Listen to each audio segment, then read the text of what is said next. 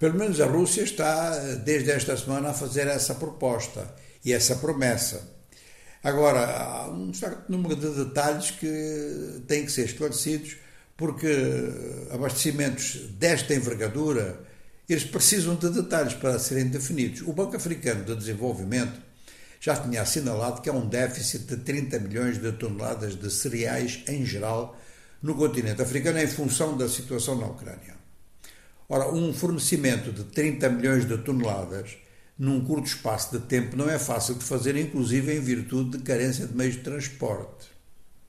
Com a suspensão ou anulação, vamos ver, eh, do acordo de transporte de cereais do Mar Negro para o Mediterrâneo, a situação fica ainda pior, porque mesmo que a proposta ucraniana possa ser aceita em princípio por alguns países, levanta-se a questão dos armadores, ou seja, se os armadores estão dispostos a arriscar que as suas frotas frequentem o porto de Odessa, que está a ser bombardeado quase todos os dias pela Rússia. De maneira que isto já fez subir os preços, por exemplo, do trigo no mercado mundial de 8%.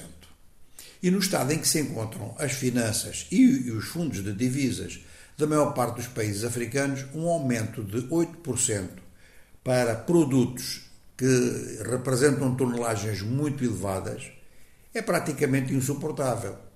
Então seria importante que a Rússia acrescentasse qual é a capacidade em tonelagem que pode fornecer, quais são os prazos de entrega e quanto é que ficaria o preço de base no que diz respeito, por exemplo, o trigo. Mas aqui temos um outro problema, é que realmente, e um outro que é o central.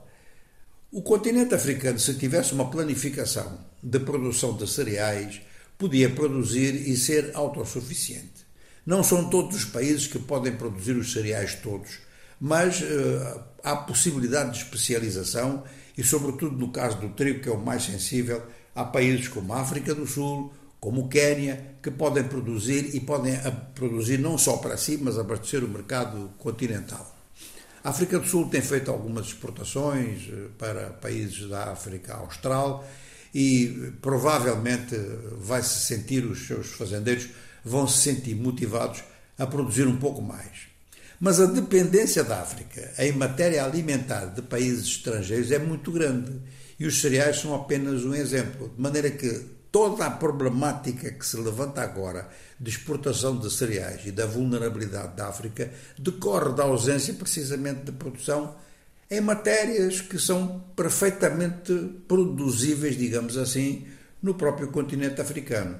Uma das piores coisas que pode haver numa economia é ela depender do exterior em bens de primeira necessidade.